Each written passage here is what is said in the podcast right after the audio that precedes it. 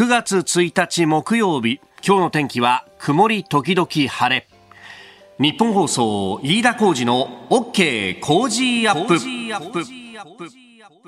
朝6時を過ぎました。おはようございます。日本放送アナウンサーの飯田浩二です。おはようございます。日本放送アナウンサーの新業一華です。日本放送飯田浩二の OK 工事アップ。この後8時まで生放送です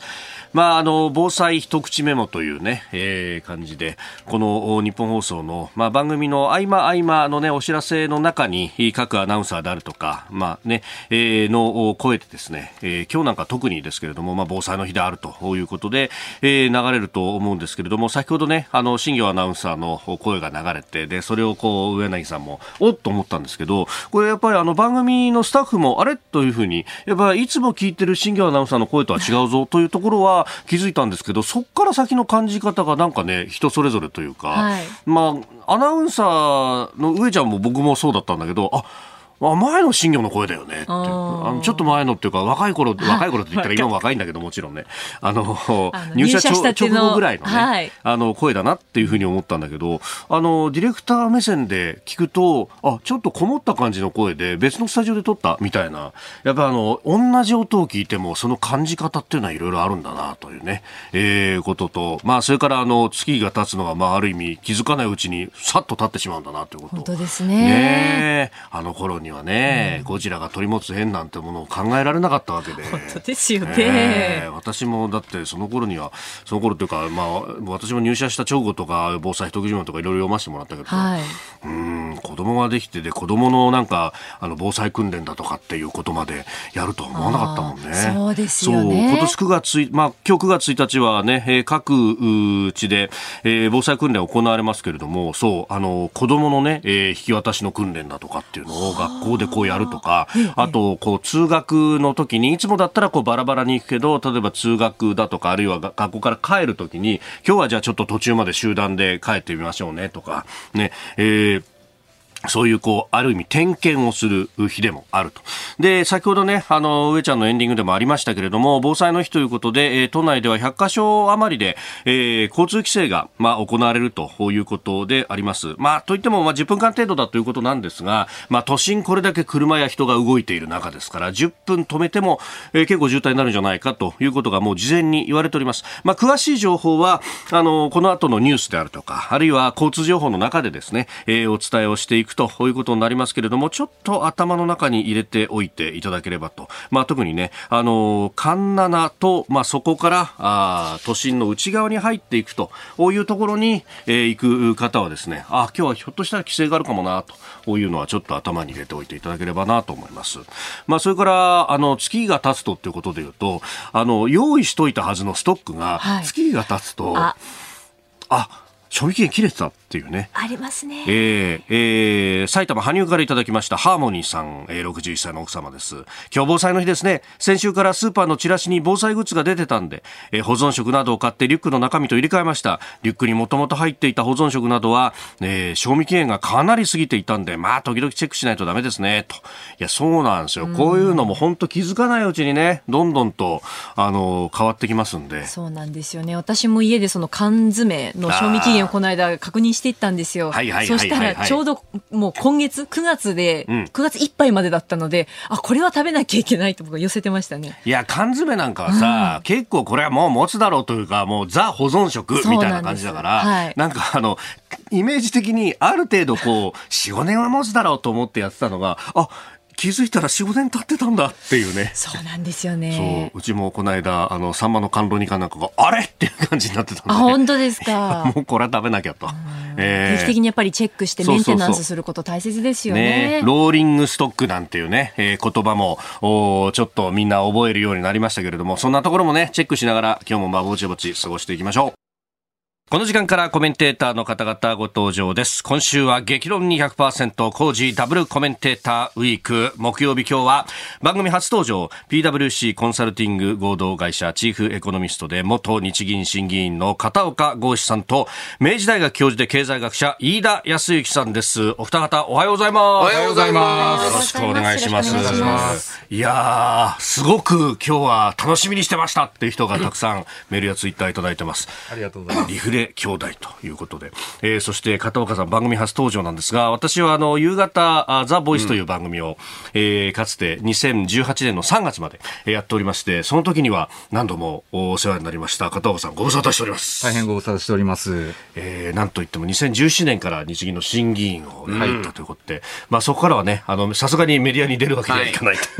と いうことで、はい、6年ぶりにこれ、片岡さん、シャバに帰ってきたみたいな感じですか、シャバに。まあ、ね、あの、なんていうんですか、なかなかその、そういう言い方をできない部分はあるんですけど、ね、あの、ある意味まあ、なんていうんですかね、こう、日銀審議員ってやっぱり責任を伴うので、ですから、はい、まあ常にですね、その誰かに見られてるんですよね。あの、どこに行くにしてもですね。はい、で、やっぱりまあ、やめて一番感じたのは、こう、まあ、本当にその普通に電車に乗っててもですね、あの、なんかそういうこう、細々としたことがですね、はい、自由って素晴らしいなって、こう、ちょっと感じちゃう部分がですね、あってですね。あもちろんね、生活でこう、はい、直接的に何かっていうのはなくても、うん、やっぱこう、そういうのを意識しながら生活するっていう責任感みたいなのあったわけですね。まあ、特に日銀の中でやっぱり、こう、誰か間かに何をやってるかっていうのをこう知られる状態で、ずっと生活をしてましたので、だからやっぱりまあそういうのがなくなったっていうのが、やっぱり非常にこう、なんですかね、こう気分的にも大きく 影響してるなっていう、そういう感じがしますね。はい。えー、まあ、あの、まずはですね、簡単ではありますが、片岡さん、プロフィールご紹介いたします。PWC コンサルティング合同会社チーフエコノミストで、えー、元日銀審議員の片岡剛さん。えー、三和総研、まあ、今は三菱 UFJ リサーチコンサルティングという会社になってますが、ここに入社された後、えー、慶應義塾大学大学院小学研究科修士課程、えー、軽量経済学専攻を修了されました。えー、三菱 UFJ リサーチコンサルティング経済政策部上席主任研究員などを経て、今お話にもありました、2017年から、えー、日銀政策委員会審議員として活動されました。えー、先々月になりますね、もう今年7月に任期満了了を迎えまして現在は PWC コンサルティング合同会社のチーフエコノミストを務めていらっしゃいます、えー、ご専門は応用軽量経済学マクロ経済学経済政策論と、えー、いうところでまああのー、もうねえー、長らく、リフレ派というところで、まあ、うん、飯田さんもそうですけれども、もうね、もうお付き合いはかなり長い。いや、そうですよね。おそらく初めて、一緒にラジオに出たのがですね、えええー、まあ、他局なんですけれども、まあね、赤坂の番組がね、そうですね。えー、最初で。だそれも10年以上前。もうなんと10年どころじゃないですよ。ぐらい前。うん、そうそうでね、あの時ね、僕、はい、あの、飯田さんが、こう、飯田先生がずっと喋喋ってるところに、全然こう喋れなくてですね、あ入っていけなかった私自身いるんですけど、もう飯田先生ずっと喋ってらっしゃってですね、そのなんか2人いてもいなくてもよかったかなと。率直にまたまた。いやいやいや。ねえ、でもその当時っていうのは、まあ、あの、自民党政権から民主党政権に変わるかどうかぐらいのタイミングぐらいですか。だから、リーマンショック後の経済が厳しくなってきた時期とか、うん、その辺に重なります？やっぱり。そう、さらには、あの、アベノミクス、うん、安倍元首相が自民党総裁選に出る、という瞬間まで、うん、2012年あたり。はい。うん、ここまで、あの、金融政策っていうのが、その政治の場で論争点にならなかった。もちろん経済学者とか、エコノミストの間では大きな話題だったんですけれども、実際の現実的な政策として実現、し始めたスピードって非常に速かったですよね。うんうん、ですね。ですから、まあ、ちょうど金融政策が大転換する直前だったと思うんですけど、ただ、そういう認識が全くなかったんですよね。ですから、あの、まさかその、私自身がですね、はい、こう日銀に行くことになろうとはとかですね、そういうことは全く感じてなかったので、ですので、そういう意味では、その、まあ、10年前、もし、もしくはもうもうちょっと前っていうところと、はい、今のその、経済政策の情勢っていうのは、こうやっぱり全然違う、えー、環境になってるなっていうのころありますよね、はい、やっぱりあの金融政策ってものがこんなに効くんだっていうこととそれによって気持ちがみんな変化することで経済って動くんだねっていうことを、あの10年前ぐらいに分かったっていう感じありましたもんね。あの当時はえー、金融政策なんかいじっても、はい、えー、まあ構造問題、日本経済の、うん、あまあ、悪化っていうのは構造問題だから、うん、そんな小手先のことでは、えー、まあ、とある有名なあ経済学者は、利害利益だと。あの、まあ、要はほとんど影響なんてない。うん、害も微妙なもんだし、うん、駅も微妙なもんだし。微妙なもんだっていうふうに。取るに足らんと。そう、取るに足らないっていうふうに、まあ、あの、言っていたわけなんですけれども、うん、今やなんか、えー、世界的にも、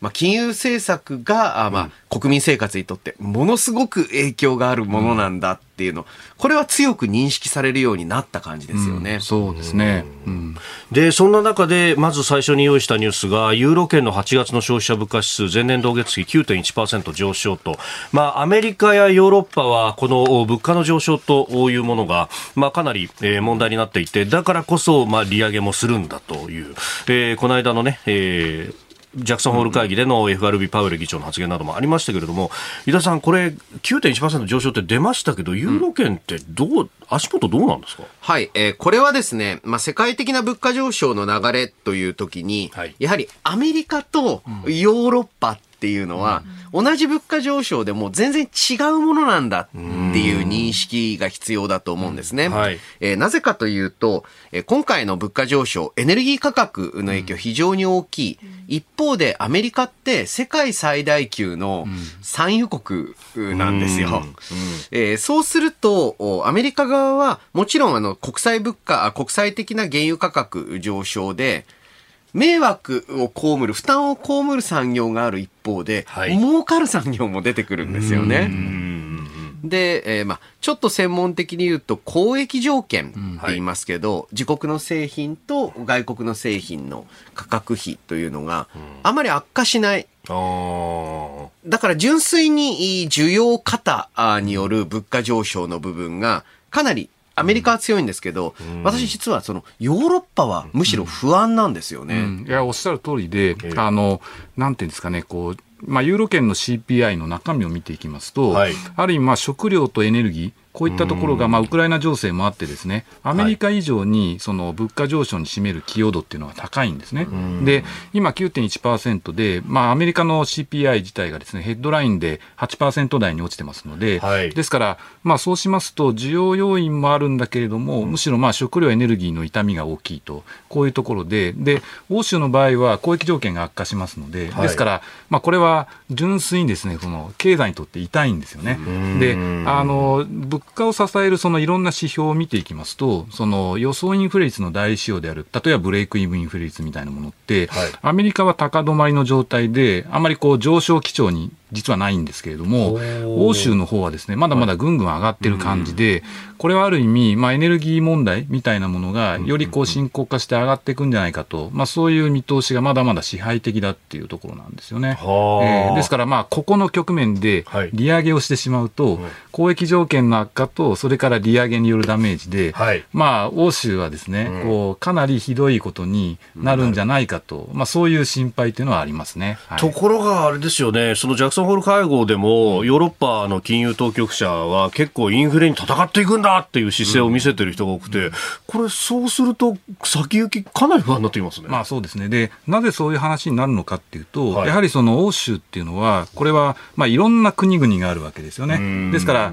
あの、非常に物価上昇が深刻なドイツとか、そうい。ったところからあんまりそうでない国っていうところも一色多の状態で、その同じ金融政策をやらないといけないので、はい、ですから、まあ、その中で、こう、どっっちの意見を？こう、より考えるかっていう部分っていうのは、どうしてもバイアスがあるので、そこは難しい部分はありますね。うん、これ確かに国別のものを見ると、フランスなんかは6%ぐらいの物価上昇で、うん、まあ、ある程度穏やかで、はい、一方でエストニアは25%とかものすごいことになってきてると、はい。うん、これ、飯田さん、ここを一緒にやるのって、もはやどうなんですか？そう、まさにユーロという通貨自体の問題が噴出しています。はい、で、えー、じゃあ、この物価上昇率の差は何なのかって言ったら、もう純粋にロシアへの依存度で決まっていると。はい、で、フランスは発電等についても原発、つまりは自前ですので、そこまで影響が出ない。だったらフランスサイドとしては、そこまで利上げを急ぐインセンティブないのに、ドイツ、イタリア、またはバルト三国等を見ていると、もうこれ利上げするしかないのかなと。えー、しかし、ここでちょっと注目したいのは、はい、よく日本の物価上昇2%台後半になってきたヘッドラインで。で、えー一方でまあ、日本の場合、コアコアと呼ばれる、はい、まあ、生鮮及びエネルギーを除くで1.2。うん、で、うん、これあの、海外のような食品エネルギー除くだともっと低い。生鮮じゃなくて食品全部除いちゃうって。0.4とか。0.4とかそのぐらいでしょうね。その状況で、日本、一番、まあ、物価上昇率低いのに、利上げを急げって言っていると。ヨーロッパは利上げなんか本来だったらしたくないはずなんですけど、さすがに9%上がっちゃったらどうもなんないっていう、まあ、むしろ、ちょっと私、白旗宣言に近いところがあるのに、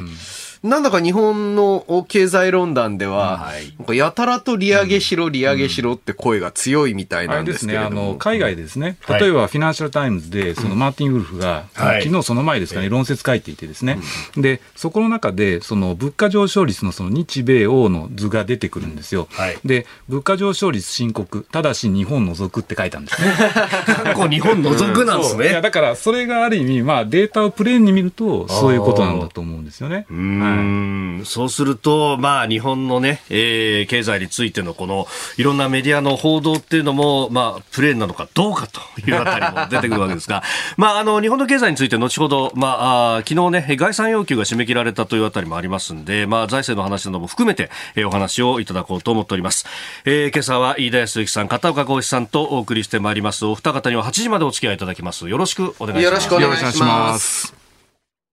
ここが気になるプラス、長官各種ご紹介いたします。えー、今日の一面ですけれども、うん、まあ、う昨日の動いたニュースでバラバラという感じであります。朝日新聞は昨日の総理の会見からあ国葬、首相が国会説明というところが一面トップです。うん、旧統一教会問題総裁としてお詫びということ。それから、えー、読売は防衛費最大5兆5947億円、中長懸念安保環境悪化で概算要求ということ。まあ、このあたりはね、後ほどお二人にまた深めて、えー、いただければと思っております、えー、それからね昨日速報が入ってきた毎日新聞一面トップはゴルバチョフ氏死去ということで、まあ、このニュースは、えー、各紙一面トップでなくても肩などでね写真付きで触れているところも多いです、えー、毎日は91歳ソ連最後の指導者と、えー、いうことで、まあ、レーガン大統領とね、えー、並んで談笑している姿などが、えー、写真で出ておりますが、まあなんかこれはもう昭和も遠くなりにけりというような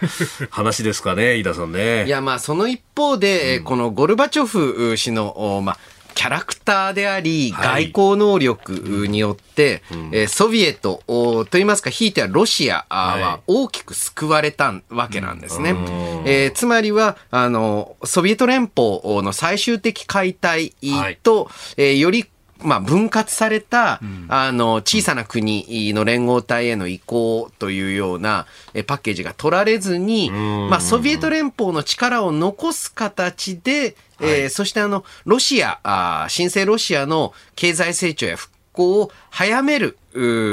それにゴルバチョフ氏は大きく貢献した。で、いわば、あゴルバチョフ氏ってその、ロシアの国益にとって、はい、えー、今考えるとかなり最適解を取っていたんじゃないかなと。だからこそロ、ロシアは国力をつけて、はい、えー、まあ、あの、今時の問題っていうのにもつながる。でゴルバチョフ氏自身も、そのウクライナ侵攻に対しては、比較的賛成派だったわけですよね。そうですよね。まあ、ある意味なんか、リストラクチャリングをしたっていう、はい、そういうイメージですよね。ソ連ソ連邦のね。ああ、そうか、ソ連邦の中でも、まあ、東欧の衛星国と呼ばれるような諸国は手放したけど、やっぱエネルギーの部分は全部そのまま残したわけですもんね。ですから、まあ、ある意味そういった形でロシアが、先ほど飯田先生おっしゃったような、はい、こう、圧力を強めめることにもつながってるわけですよね。こうロシア重視になってるわけですから。うん。そうか、より循環したみたいな感じのイメージでも捉えられると。まあ、だからこそ、ウクライナ、あるいはクリミアを取ったということに関して、ゴルバチョフ氏も前向きだった、ウクライナから出禁も食らったという。いや、これはあの、昨日小泉さんがね、出てるんで話しにくいっちゃ話しにくいですけれども、やっぱりあの、ルーシの国、ロシア、ベラルーシ、ウクライナっていうのは、はい、えー、それは一体であるっていうのが、ちょっと日本人はわからないんですけれども、はい、すごく強い感覚みたいですね。うん、他方、経済学の面でいうと、このソ連の崩壊っていうのは、もうかなり衝撃的だったわけですよね。うん、あの当時。まさにですね、えー、私、まだその残滓がちょっと残っている時代に大学に入りましたけれども、えー経まあ、ママルクス経済学とか、はい。うん、えー、まあ、そういった考え方がもう90年代に入ると、うん、だって完全にダメだったじゃんっていう、え受け止められ方をしたので、あれですよね、なんかこう、マルクス経済学の授業が、い、きなり政治経済学とかですね、あ名前変わった。資本主義論特攻みたいなですね、なんかこう、えー、やっぱマル系って、こう、ストレートに名乗りづらくなったっていう部分はすごくあるんですよね。確かに、私も、あの、経済学部の授業ちょっと取ってましたけど、うん、経済言論というのはまでしたね。あ、言論はそうですね。えー、ということで、で一面、えー、紹介をいたしました。ここが気になるプラスでした。ここで、ポッドキャスト、YouTube でお聞きのあなたにお知らせです。ラジオ局、ニッポン放送、飯田浩司の OK Cozy up。週末増刊号を毎週土曜日の午後に配信しています。1週間のニュースの振り返り、ニュースの予定やコメンテーターのラインナップを紹介しています。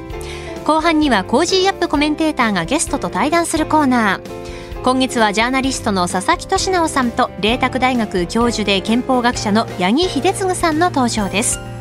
憲法改正教育再生皇位継承テーマに伺います。週末もぜひチェックしてください。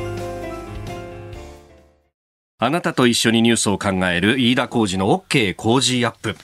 えー、コメンテーターの方々と7時をまたいでニュースを掘り下げてまいります。えー、今朝は PWC コンサルティング合同会社チーフエコノミスト元日銀審議員の片岡剛志さんと明治大学教授で経済学者飯田康之さんです。引き続きお二方よろしくお願いいたします。よろしくお願いします。さあ、まず株と為替の値動きをお伝えしておきます。8月31日のニューヨーク株式市場ダウ平均株価ですが、前の日と比べ280ドル44セント安い3万1510ドル43 3セントで取引を終えました。ハイテク銘柄中心ナスダック総合指数は66.94ポイント下がって1万1816.20でした。一方円相場1ドル139円ちょうど付近での取引となっております。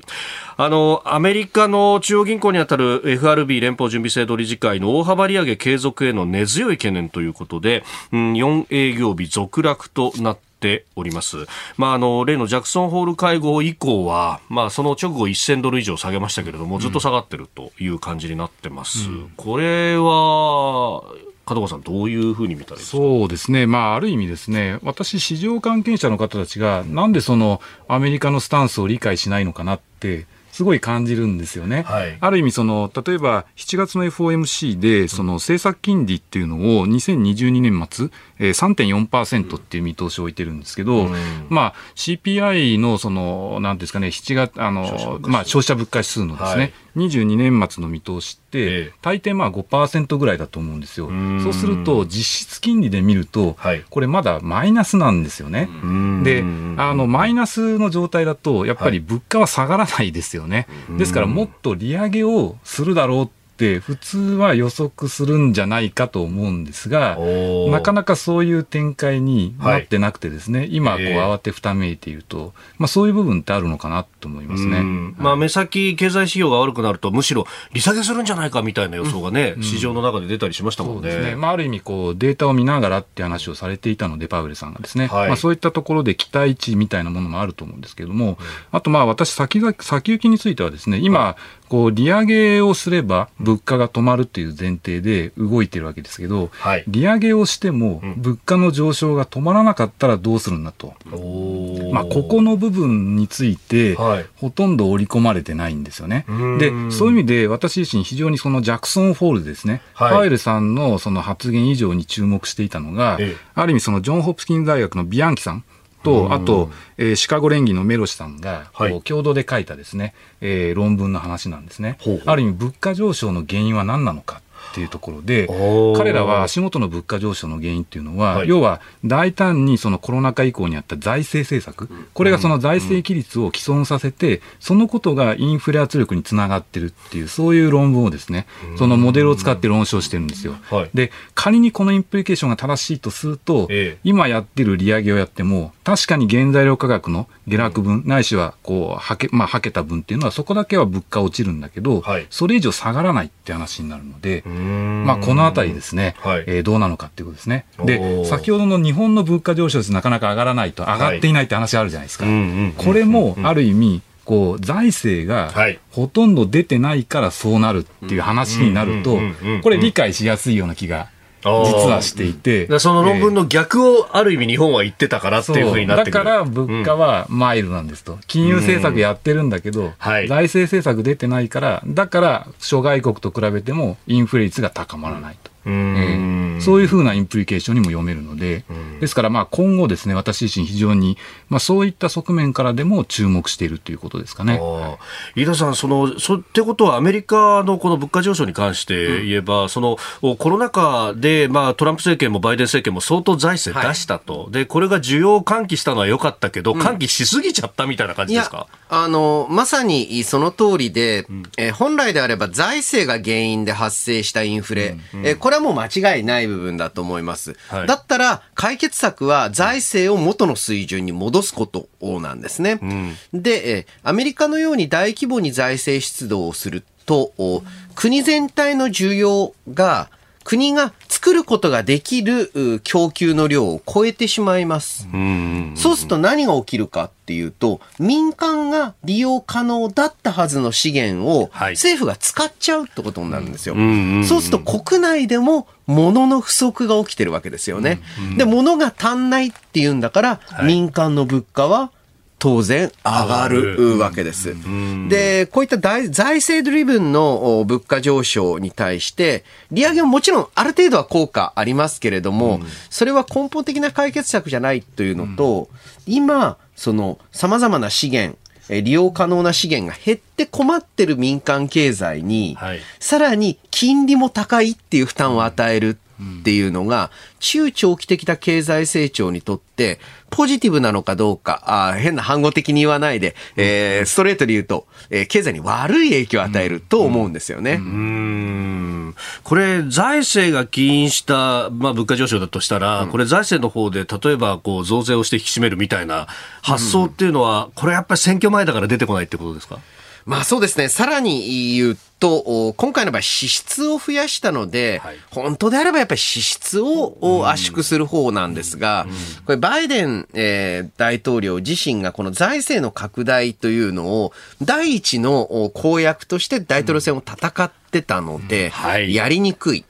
で、もう一つ増税は確かに景気は冷やすんですけれども、えー、民間のまあ、今度は生活の方を苦しくするのは間違いないので、利上げ以上に、えー、本当であればこのコロナ対応で膨らんだ部分の財政の締め方、がポイントだと思います。うん。うん、えー、7時をまたいで続いていきます。日本の経済についても。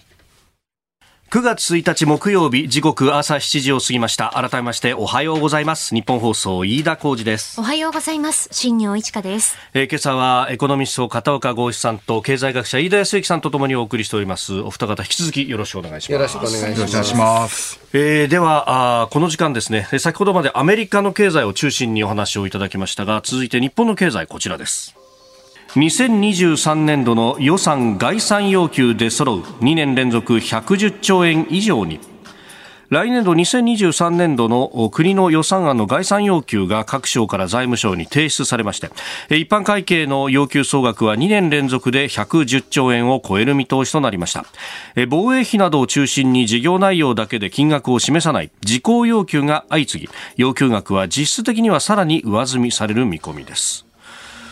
まあ、先ほどからね、アメリカは財政をこうガンガン出したという一方で、日本は点々点というお話でありましたが、えー、この110兆円以上にまた財政膨らんでるみたいな話がね、見出し踊ってますけれども、飯田さん。はい、えー、まあ、この項目で言うとですね、最大のものを、財務省は国の借金に当たる国債の、えー、償還や利払いに当てる国債費を26兆9886億円と要求した。うんはい、えー、という、まあ、報道なんですけれども、ええー、この国債費というのがくせ者で、うん、えー、まあ、日本の国債償還には60年ルールというルールがあります。はい。えー、まあ、これはですね、ものすごく雑に言うと、細かい制度的な面があるんですけれども、雑に言うと、毎年残ってる国債の60分の1は、うん、えー、返しますと。はい。だけれども、はい、あれ？あれ？と。60分の1。もともと財政赤字だよなと。うんってことは、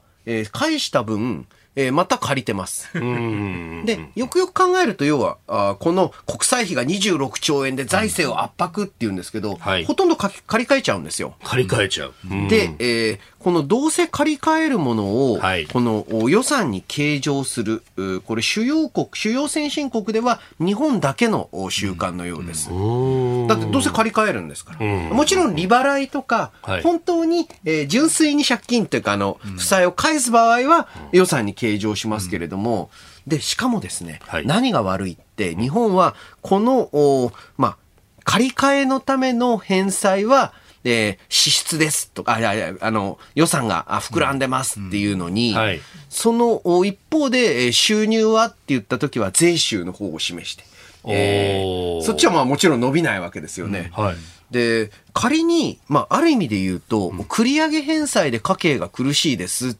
というお宅があったら、はい、えー、私がいの一番にするアドバイスは、うん、繰り上げ返済やめたらっていう。そりゃそうですよね。うん。無理してやんなくても。無理してやんなくていいんですよ。まあ、あれですよ。それに加えて言うと、はい、ある意味、その利払いに関してもですね、えー、その足元の利払い、金利の状態と比べて、高めの金利をわざわざ設定してますから、うん、ですから、そういう意味で言うと、払わなくてもいい負担を予算計上するっていうですね。はい、ですから、なんかこう苦しい上に、さらに苦しい状態で大変だよねっていう話を、この最初の計画段階で、まあ、示すというですね、そういう状況になってるわけですよね。しかも払わなくていい金ってことは、これ、浮かし金になるわけですよね。浮いた金はじゃあどっかで使えるぞって話に、後々これはなっていく形になるわけですかね。あと、まあ、あれですよね、日本の財政の問題って、その例えば、こう補正予算の執行をするっていうことが常態化してますよね。でなんでそうなるかっていうと、予備費がこれ出てる、はい、出てるわけですよね。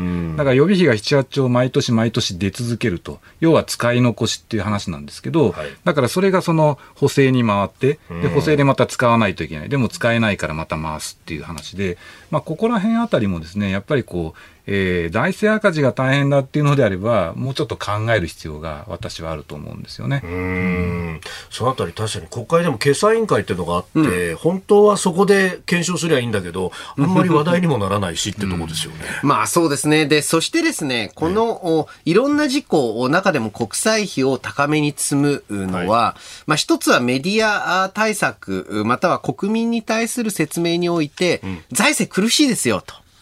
なので、増税ですよね、と。えー、財政苦しいです、うん、コロナ特別税が必要ですよね。うん。っていう方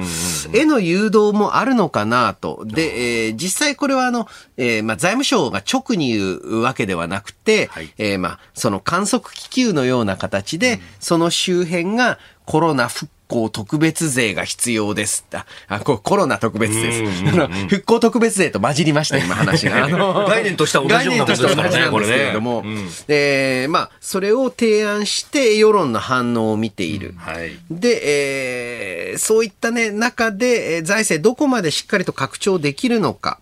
そして今回の場合、事項要求になっていますが、はい、やはり安全保障、防衛と、そして経済安全保障の方ですね。こちらが大きな、ここ数年間の、えー、まあ、重要な支出項目になると。はい、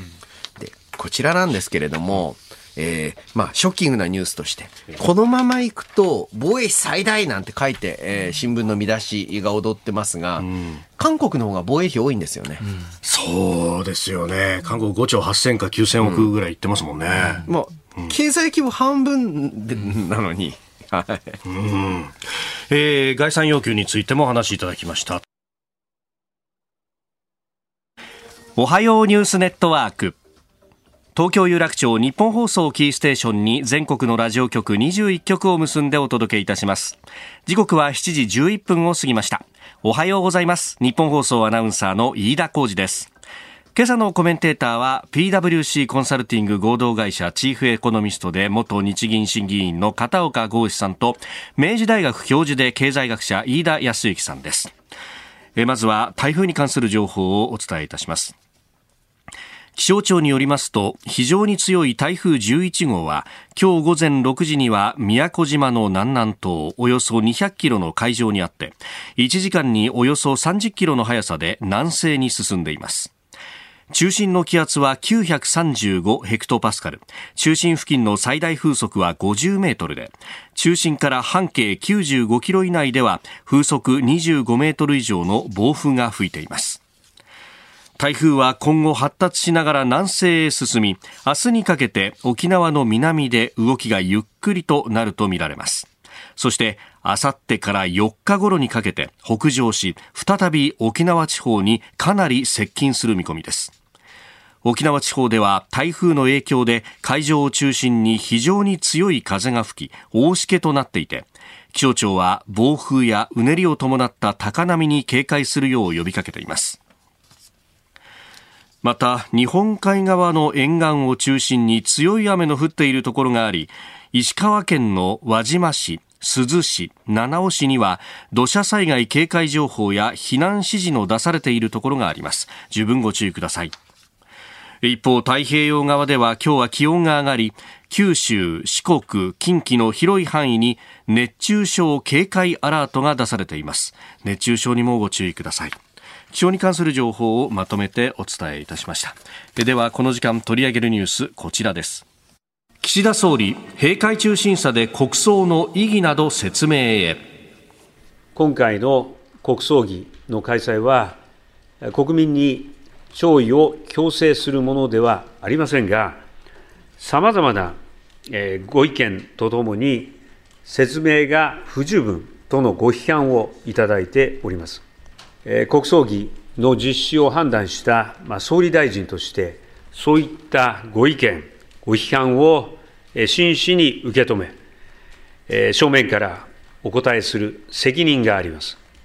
岸田総理大臣の昨日の記者会見の模様をお聞きいただきました、えー、9月27日に開く安倍元総理の国葬儀、えー、実施概要が明らかになってきております、えー、午後2時から日本武道館で開催ということで、まあ、一般の方々には献花台を外に設けて、えー、朝あ午前10時から午後4時まで受け付けるということ、まあ、その花は、ね、各自でご用意いただきたいというようなことが出てきておりますが。うんまあ、あの昨日ね、総理の会見の中で、あ閉会中審査に出るんだということも動きがありました、飯田さん、どうご覧になりますか、まあ、あのこの国葬自体の是非について、はい、え急に盛り上がってる、うん、というイメージなんですね。うん、えー、当初、まあ、安倍首相が暗殺された時ですね、うん、あのやはり多くの方が、当然、まあ、これはあの、えー憲政史上最長の任期務め上げられて、そして教団に倒れた、まあ、ヒュンの元首相として国葬、これは妥当だろうという意見が強かった。その一方で、その後ですね、えー、何か急に、まあ、その、本当に世論の風向きが変わったのか、メディアの風向きが変わったのか、私は、えー、どちらなのかわからないと思ってるんですけれども、はい、えー、すごくですね、この国葬に今更批判的で、これはあの、ね、非常に不思議な話で、ええ、ここから中止っていうのはもう、まあ、ありえないわけですよ。全世界に発信してますもんね。その、なんというか、どういう意図を持って、そして世界中が、あそしてまあ、あの、安倍元首相の外交の成果として、世界中から要人が、あ来訪予定なものなんです。はい、で、それに対して、うん、なぜ、えー、ちょっとタイミング遅れでのこういった反対というのが強まっていくのかなと、えー、こういうところも注目していきたいですね。うんまあ、このね、本当、一報というものからもう間もなく2か月が経つということになりますけれどもね、加藤さん、この方に接していかがでしたか、はい、そうですね、まあ、私自身、その国葬の是非みたいな話については、まあ、専門家ではないので、ですね直接的なコメントは控えたいと思うんですけど、あの私自身、その安倍総理の下で、ですね、はい、えー、まあ、日銀審議員に、まあ、国会同意人事で任命されましたので、はい、ですから、まあ、この件に関して言うとですね、やはりまあ、突然の教団に倒れたというところで、まあ、道半ばというかですね、非常にこう、まあ、無念の思いが多分終わりになったんじゃないかなと、まあ、そういうふうに想像します。で、やはりそのアベノミクスということで言えばですね、はい、その金融政策が続いていますが、まあ、財政政策については、えー、消費税増税等々も含めてですね、うん、えー、不発に終わっていると。それから、はい、まあ、成長戦略に関しても、なかなかですね、その、いろいろな、こう、批判もありですね、思うように進められなかったというところがあって、まあ、道半ばという部分はあるわけですよね。はい、で、まあ、そういった状況の中で、えー、安倍元総理もですね、その、こう特に財政政策に関しては、非常にその、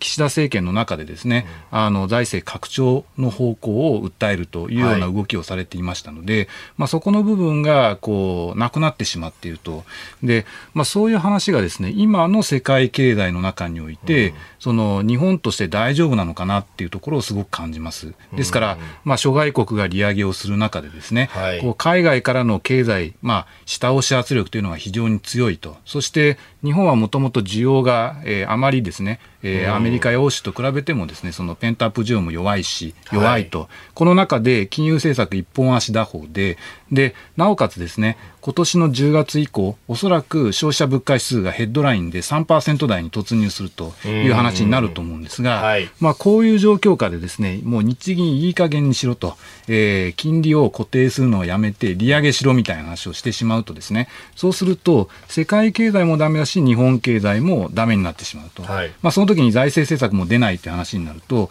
そうすると本当にダブルパンチというかトリプルパンチですよね。ですから、まあ、こういう状況にやはりそのならないように、当座はしないといけない、うん、そして、えー、将来のその財政をどういうふうに使っていくのか、えー、これは財政健全化のという意味においても、はい、こう成長と分配みたいなもののバランスをどうするのか、うん、ここの部分の議論をやっぱり我々はですねしっかりしていく必要があるのかなと、これは安倍さんからの宿題なんじゃないかと、そんなふうに思いますね。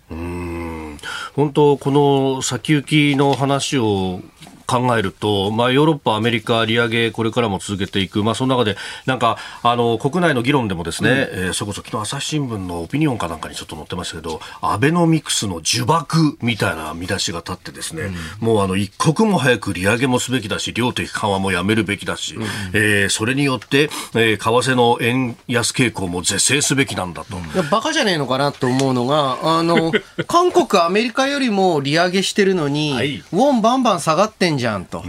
だから何も見てないで、えー、とにかく批判したいから批判してるんですよ。で、これは、あの、まさにですね、これあの、安倍首相遭難というよりも、えー、安倍首相が、あの、退陣された時、はい、そこからずっと続いてるわけなんですけれども、うん、とにかくそのアベノミクスに、例えば金融緩和をしても何にも起きないなんて言ってた人が、あいて、で、いろいろ起きたわけですよ。そうすると副作用があって、って言って。で、ようやく、まさにですね、物価上昇率上が、あの、高まってくると、当然これは、えー、金融緩和ってのは永久にやるものではない。はい。だから出口って話になるんですが、海外の景気悪くて、物価上昇率主要先進国で最低で、うん、なんで金利を上げる必要があるんですか？と。いや、そうすれば円高になる。いや、なってないですよね、と他の国。うん、で、えー、まさにこういった、まあ、えー、ウクライナ情勢のような大きな問題があると、まあ、単純に言うと、有事のドル高ってものは確実に存在するんですよ。あのその中で、えー、さらに、物価が高いのも、うん、えー、まあ、企業物価指数の輸入品目でいうと、為替の影響って3分の1ぐらいです。だって、世界中でドルで見たって原油は上がってるんですよ。はい、そうですよね。えー、なんですか、日銀が金利上げたら、はい、なんかね、バタフライ効果でも起きて、えー、ね、えー、原油価格が下がるんですか、国際原油価格。いや、です、あの、今の物価の日本の原因っていうね、あの、原油と、あ、食料とエネルギー、それは輸入価格なんですよね。日銀の金融政策というのは、物価全体に効く話なので、個別価格には効かないんです。だから、個別価格の足し算エコノミスト的な発想をしてはいけないっていうのが、これまでの教訓だし、これは今でも生きてると思います。だからナンセンスだと思いますね。はい、むしろ個別の部分だったり、家計を温めるとかだったら、それこそ財政の出番じゃないかとそうなんですよ。おっしゃる通りです。で、実際エネルギー価格日本で低く抑えられている原因は、はい、えー、まあ、元売りへの補助金政策が機能しているからだと。私、暫定税率廃止の方がもちろんいいって言ってたし、今もそう思ってますけれども、え少なくともそういった財政措置で抑えて、諸外国の中で一番低いエネルギー価格上昇を達成してるじゃないかと。うん。もう一つ用意していたね、消費者態度指数3か月ぶり改善と言ってますけれども、基調判断弱含んでいるっていうのも、まあ、そのあたりにもこう現れてるんだなという。トレンドは変わってないですね。トレンド変わ下がりトレンドという。はいえー、この時間、えー、おはようニュースネットワークお送りいたしました。えー、今朝はエコノミスト片岡剛志さんと経済学者飯田康之さんとともにお送りしております。お二方、引き続きよろしくお願いします。よろしくお願いします。続いて、教えてニュースキーワードです。雇用調整助成金厚生労働省は昨日雇用調整助成金の特例措置を縮小すると発表しました。新型コロナウイルス感染拡大に伴う特例として1日当たり日額上限1万5000円としていた支給額を来月10月から1万2000円に引き下げる方針です。えー、まあ、あのこれね、特例措置という形でやってたんですけれども、おこれを引き下げる。で、さらに1万2000円の上限額も11月末まで適用ということが出てきているということで、さあ、このコロナの影響、経済対策、飯田さん、これなんか縮小していきますね。まあ、確かに、ただ、この雇用調整助成金の特例措置は、はい、えー、まあ、緊急事態宣言や、あマンボウ、に対応することが中心だったので、さあ、果たしてこれからマンボウ、はい、または緊急事態出るかと言われると、まあ、あの、多分出ないので空分化していくと。で、えー、売上高、あの、否定方法なんですか、あの、比較方法なんですけれども、はいうん、この30%以上昨年比、またはコロナ前から減った、あという基準もですね、はい、えー、なかなかその適用しづらくなってきています。むしろビジネスを縮小した会社がこれに当てはまる場合が多い。つまりあの、これまでの従前通りの設備で、または人員で売り上げが落ちた。これ去年、一昨年はわかるんですけれども、えー、まあ、現時点以降にですね、3割減ったっていうと、それは売り上げが落ちたというよりも、営業規模を縮小したっていうのに当たるので、えー、別の支援策に移らなければいけないと思いますね。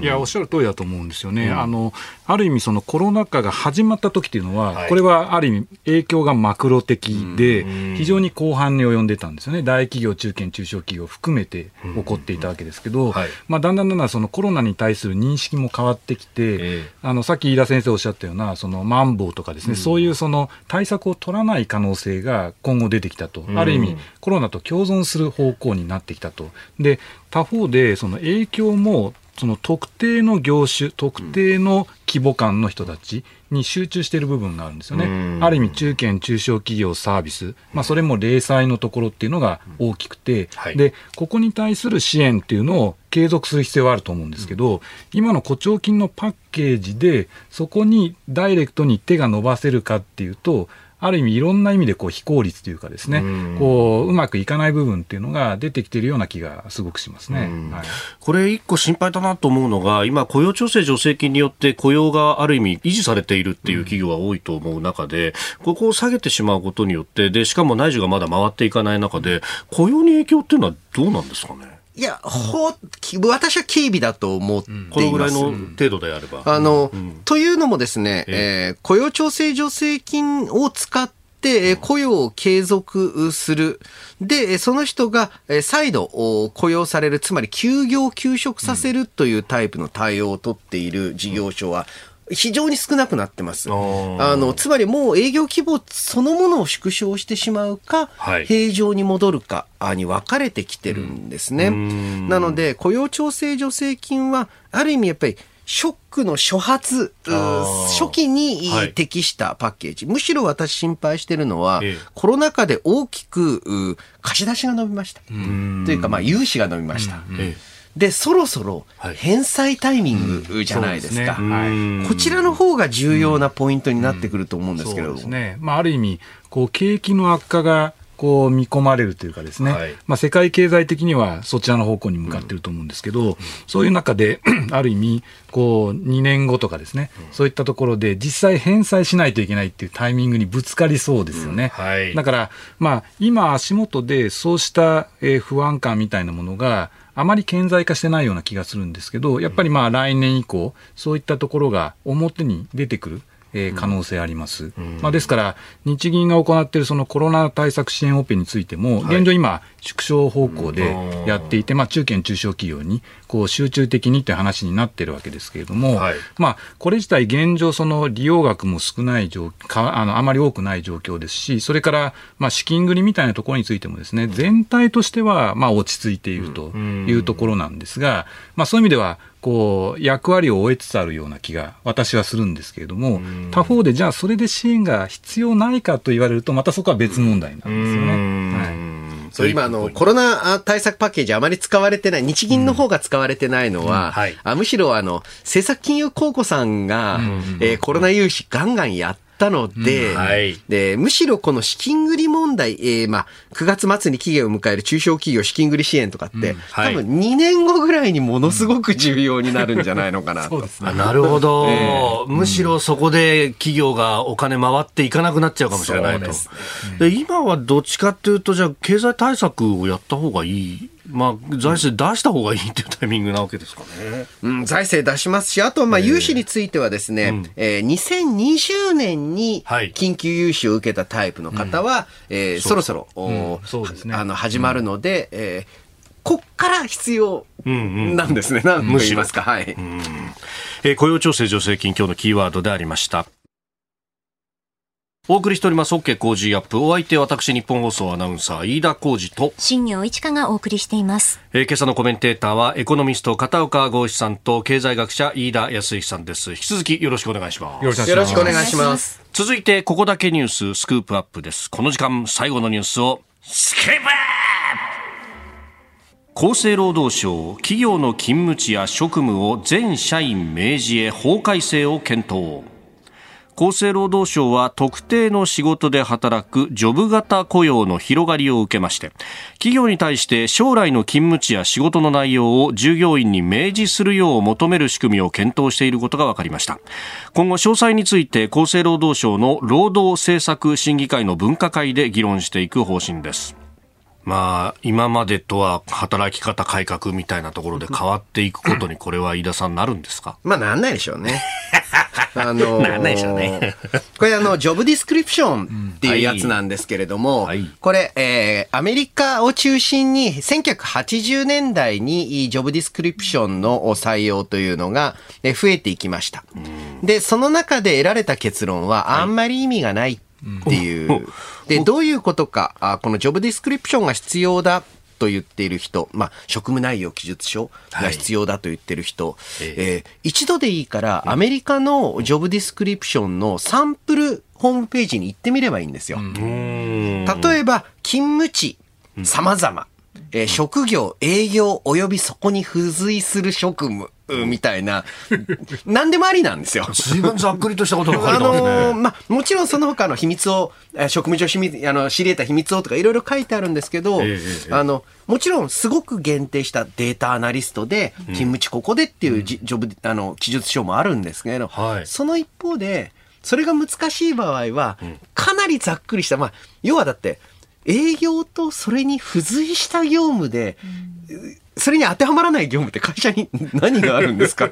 まあそうですよね。うんうんうんなんかそういうふうになってくるので、ええ、あのむしろこういったまあもちろんね、えー、いいと思いますよ。あの特にこれ重要なのが勤務地なんじゃないかなと。はい、これはねしっかりと明示してあげる、うん、というのはあの重要な一歩ですし、うん。うん、学生もね、はい、やっぱりあの転勤は嫌だ。あおまたは昔ほどその有名企業に勤めなきゃって感覚は薄いんですよね。昔は本当事例一つで、まあ今もそういう会社多いですけど、うん、事例一つでどこへでも飛ばすし、どんな仕事でもさすみたいな、営業やってたと思ったらいきなり経理やって、じゃあ次は人事ねみたいな。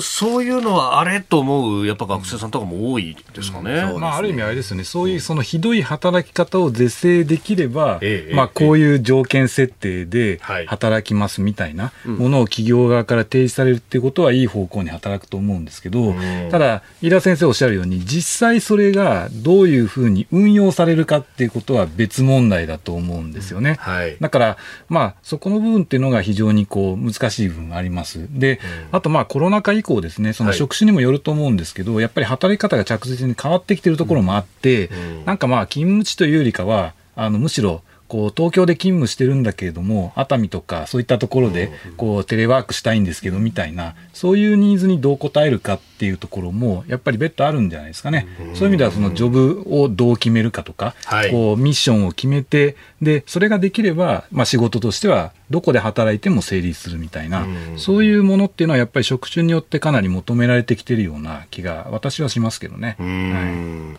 まあ本当コロナ禍はね、会社によって仕事によっては1か月に1回も会社行かないでも全部こなせるとか、ただここで例えば、いや、伝票にはハンコをついてもらわなくてはいけませんなんつって、はい、それで1日だけ出なきゃなんないとかね。はい、あの、私もね、とある会社で、はい、えー、企業の、まあ、そういった DX 化の委員会に出てるんですけれども、も、そこはあの請求書手書き郵送ハンコ入りなんですよね。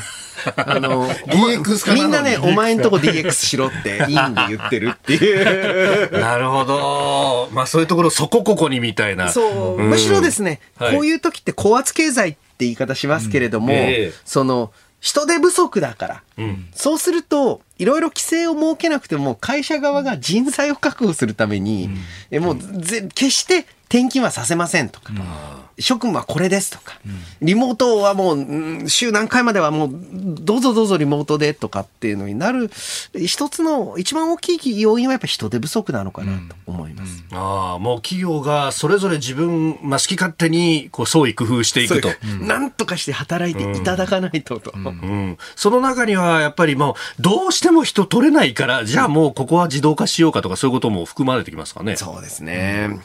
でただまあ、この自動化もですね、はい、自動化に対応できる人材、別にそんな高度なものかどうかはともかくとして、え無人化、えー、無人化ロボットを発注するときに、それが高いのか安いのか分かるとか、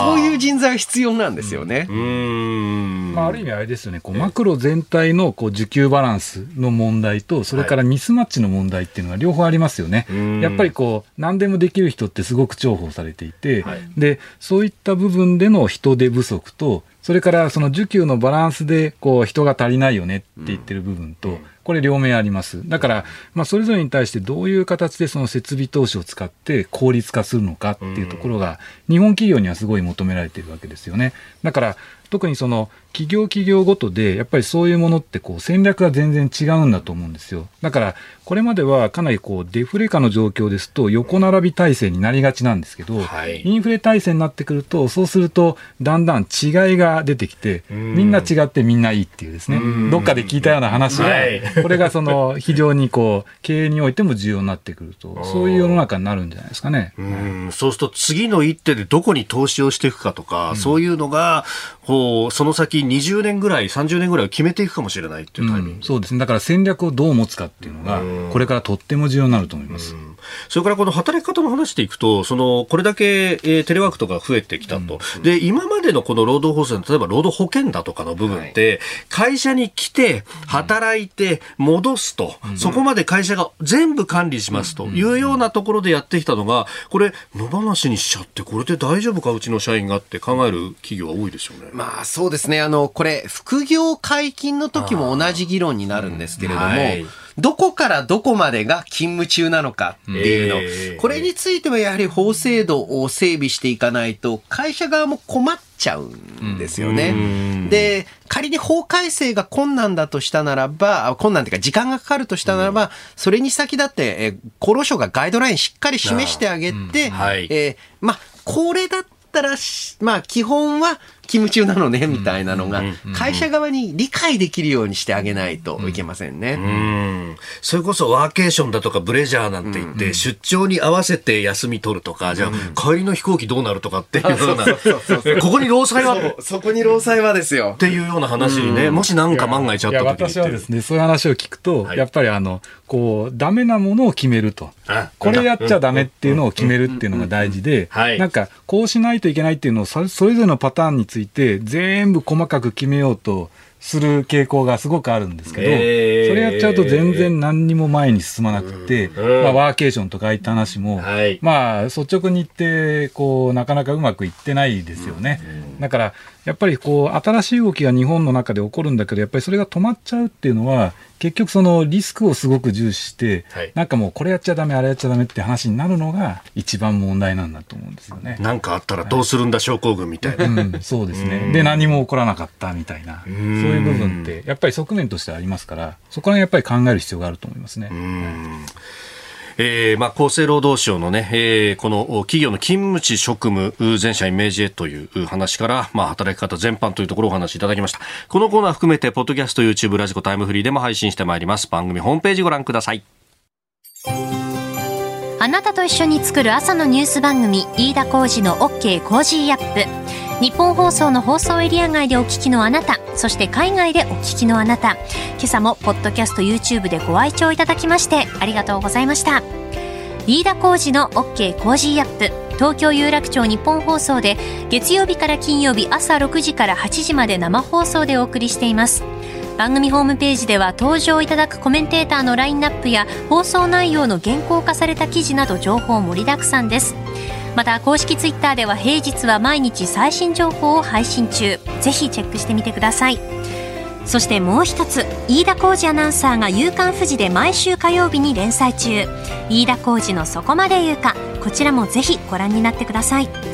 忙しい朝そして移動中。ニュースを少し深く知りたい時。ぜひ AM、FM、ラジコはもちろん日本放送のポッドキャスト YouTube でお楽しみください。